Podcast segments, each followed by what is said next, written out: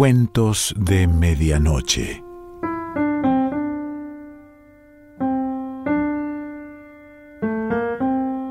El cuento de hoy se titula El penal más largo del mundo y es de Osvaldo Soriano.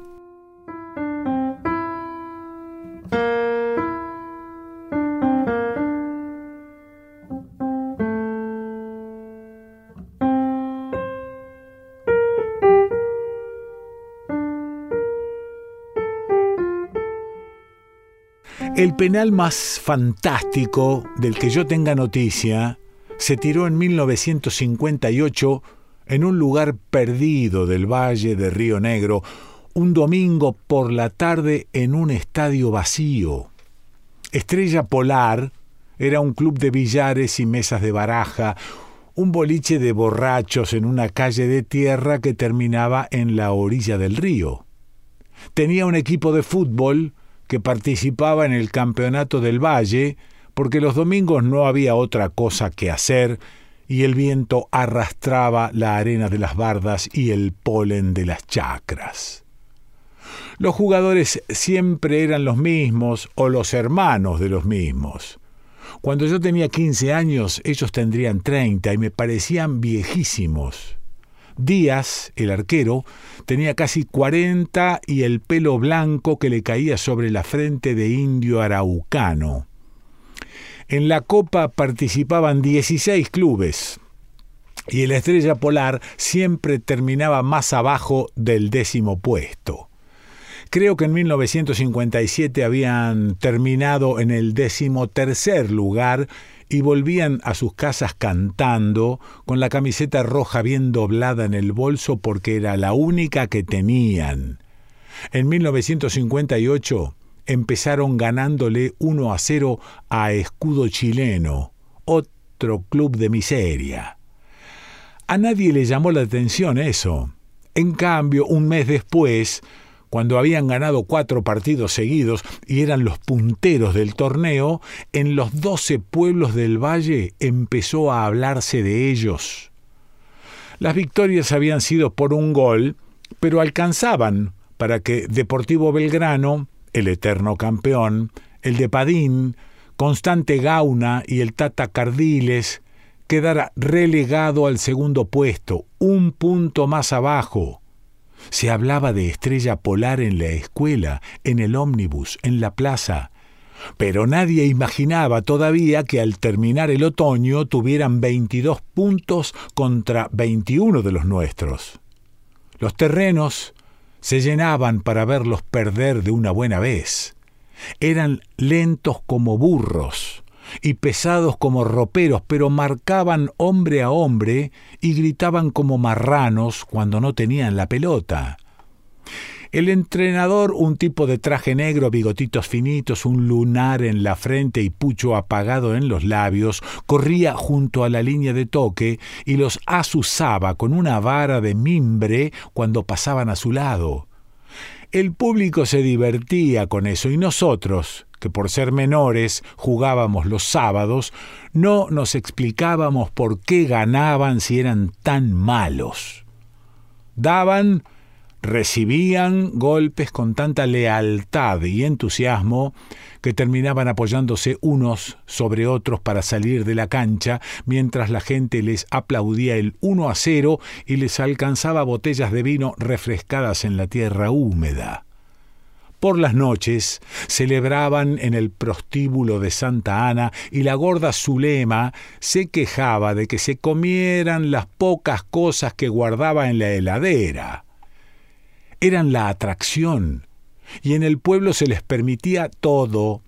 Los viejos los recogían de los bares cuando tomaban demasiado y se ponían pendencieros.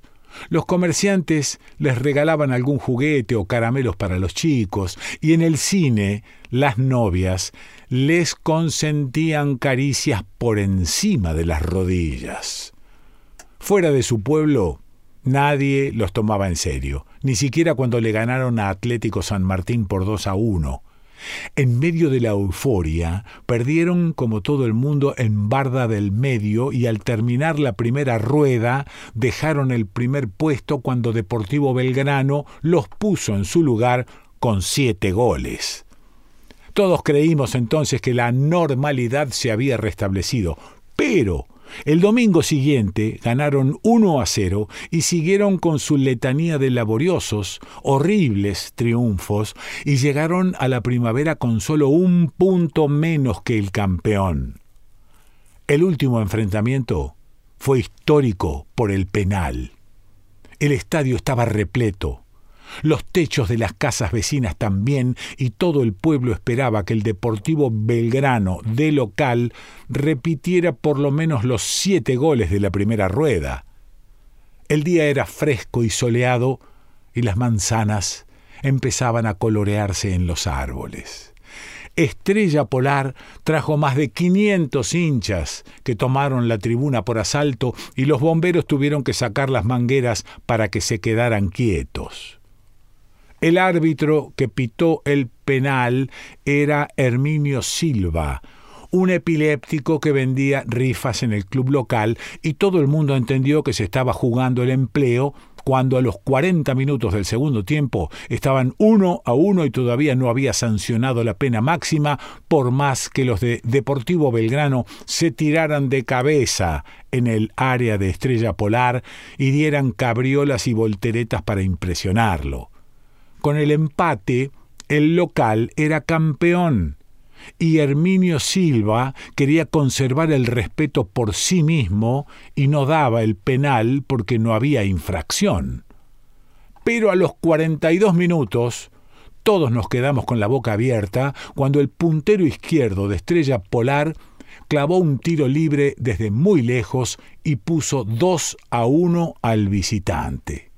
Entonces sí, Herminio Silva pensó en su empleo y alargó el partido hasta que Padín entró en el área y no bien se le acercó un defensor, pitó. Ahí nomás dio un pitazo estridente, aparatoso y señaló el penal. En ese tiempo el lugar de ejecución no estaba señalado con una marca blanca y había que contar doce pasos de hombre.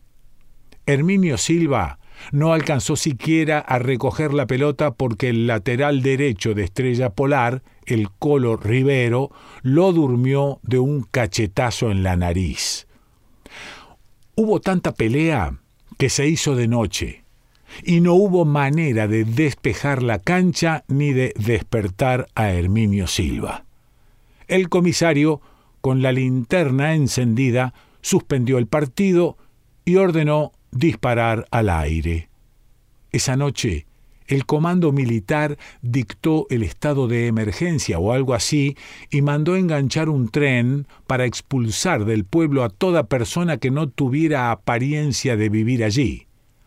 Según el Tribunal de la Liga, que se reunió el martes, Faltaban jugarse 20 segundos a partir de la ejecución del tiro penal y ese match entre Constante Gauna, el shoteador, y el Gato Díaz al arco tendría lugar al domingo siguiente en el mismo estadio a puertas cerradas. De manera que el penal duró una semana y fue, si nadie me informa de lo contrario, el más largo de la historia. El miércoles faltamos al colegio y nos fuimos al pueblo vecino a curiosear. El club estaba cerrado y todos los hombres se habían reunido para patearle penales al gato Díaz y el entrenador de traje negro y lunar en la frente trataba de explicarles que esa no era la mejor manera de probar al arquero. Al final todos tiraron su penal y el gato atajó unos cuantos porque le pateaban con zapatillas y zapatos de calle. Un soldado bajito, callado, que estaba en la cola, le tiró un puntazo con el borceguín militar y casi arranca la red. Al caer la tarde, volvieron al pueblo, abrieron el club y se pusieron a jugar a las cartas. Díaz se quedó toda la noche sin hablar, tirándose para atrás el pelo blanco y duro, hasta que después de comer se puso un palito en la boca y dijo Constante los tira a la derecha. Siempre, dijo el presidente del club. Pero él sabe que yo sé. Entonces estamos jodidos. Sí, pero yo sé que él sabe, dijo el gato. Entonces tirate a la izquierda y listo, dijo uno de los que estaban en la mesa. No, él sabe que yo sé que él sabe, dijo el gato Díaz y se levantó para ir a dormir. El gato está cada vez más raro, dijo el presidente del club cuando lo vio salir pensativo caminando despacio. El martes no fue a entrenar y el miércoles tampoco. El jueves, cuando lo encontraron caminando por las vías del tren, estaba hablando solo y lo seguía un perro con el rabo cortado. ¿Lo vas a atajar? Le preguntó ansioso el empleado de la bicicletería. No sé. ¿Qué cambia eso? preguntó. Que nos consagramos todos, gato. Les tocamos el culo a esos maricones de Belgrano. Yo me voy a consagrar cuando la rubia Ferreira me quiera querer, dijo, y silbó al perro para volver a su casa. El viernes, la rubia Ferreira estaba atendiendo la mercería cuando el intendente del pueblo entró con un ramo de flores y una sonrisa ancha como una sandía abierta. Esto te lo manda el gato Díaz, y hasta el jueves vos decís que es tu novio. Pobre tipo, dijo ella con una mueca, y ni miró las flores que habían llegado desde Neuquén por el ómnibus de las diez y media. A la noche fueron juntos al cine. En el entreacto el gato salió al hall a fumar y la rubia Ferreira se quedó sola en la media luz, con la cartera sobre la falda, leyendo cien veces el programa sin levantar la vista. El sábado a la tarde el gato Díaz pidió prestadas dos bicicletas y fueron a pasear a orillas del río. Al caer la tarde, la quiso besar, pero ella dio vuelta la cara y dijo que el domingo a la noche tal vez si atajaba el penal. Y tal vez el beso era en el baile.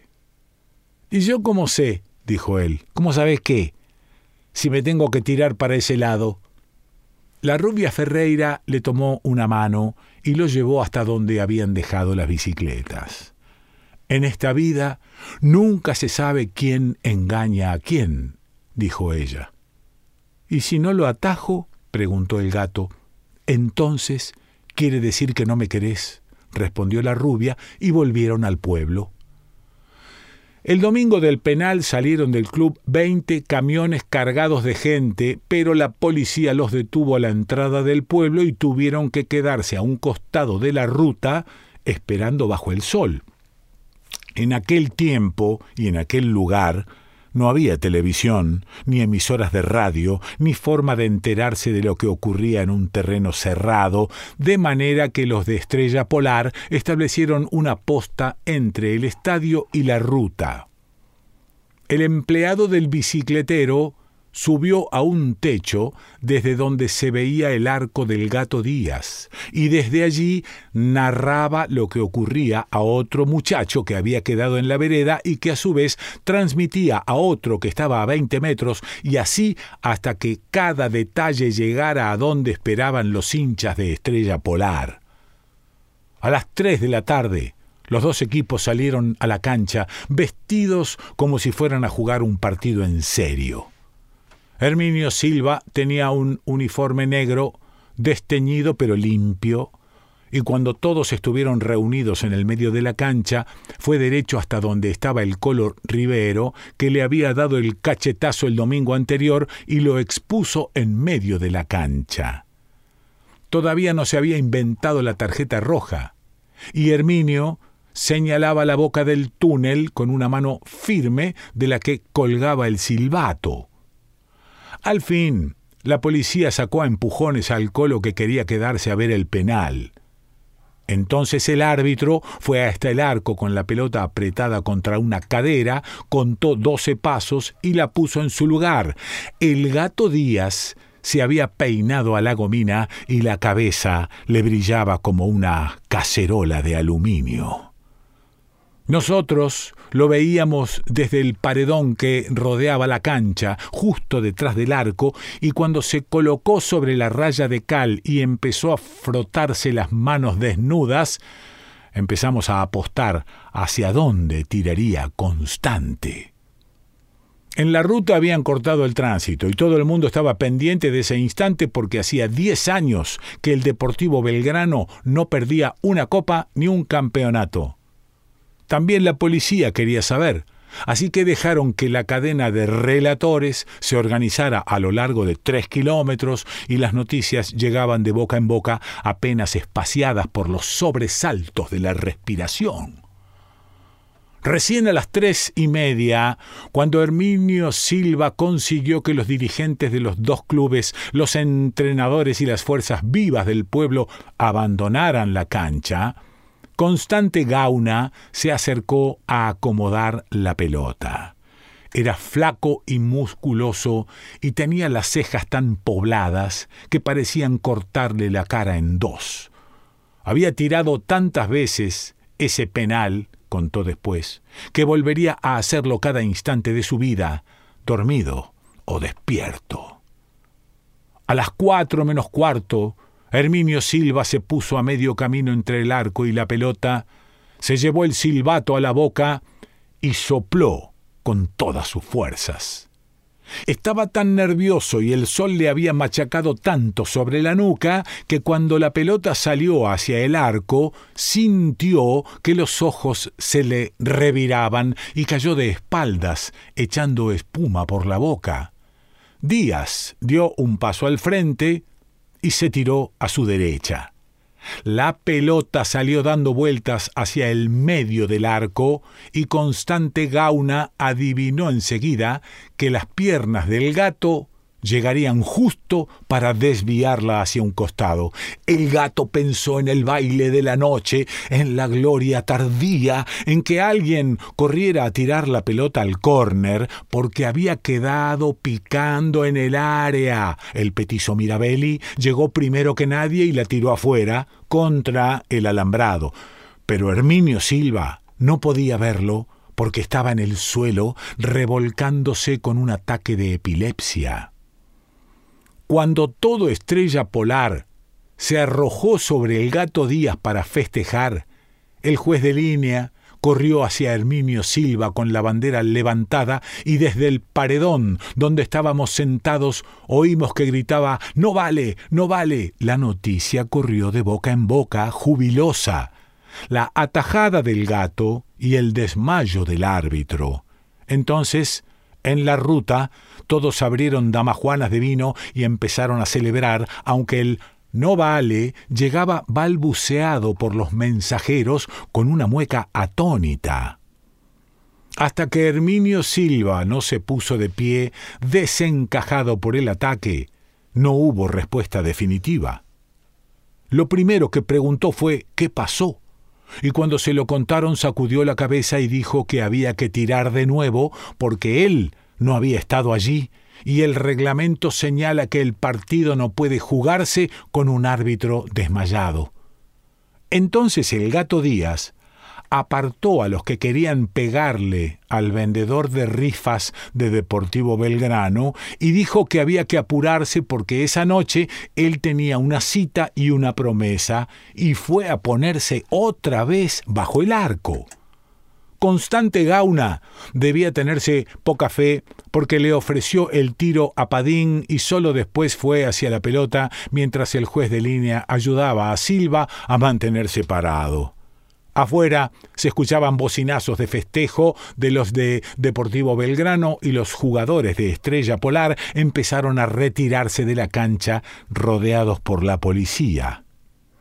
El pelotazo salió a la izquierda y el gato Díaz fue para el mismo lado con una elegancia y una seguridad que nunca más volvió a tener.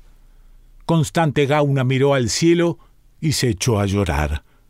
Nosotros saltamos el paredón y fuimos a mirar de cerca a Díaz, el viejo, que miraba la pelota que tenía entre las manos como si se hubiera sacado la sortija en la calecita. Dos años más tarde, cuando el gato era una ruina y yo un joven insolente, me lo encontré otra vez, a doce pasos de distancia, y lo vi inmenso, agazapado en puntas de pie, con los dedos abiertos y largos. En una mano llevaba un anillo de matrimonio que no era de la rubia Ferreira, sino de la hermana del Colo Rivero, que era tan linda y tan vieja como él. Evité mirarlo a los ojos y le cambié la pierna. Después tiré a la zurda abajo, sabiendo que no llegaría porque ya estaba muy duro y le pesaba la gloria. Cuando fui a buscar la pelota dentro del arco, estaba levantándose como un perro apaleado. Bien, pibe, me dijo, algún día vas a andar contando por ahí que le hiciste un gol al gato Díaz, pero nadie te lo va a creer. Osvaldo Soriano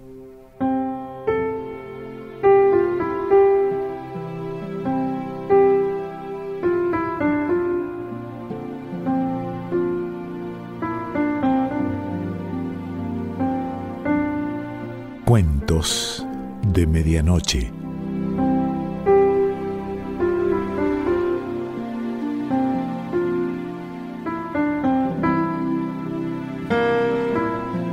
Selección Pancho Mondino. Idea y lectura Quique Pessoa.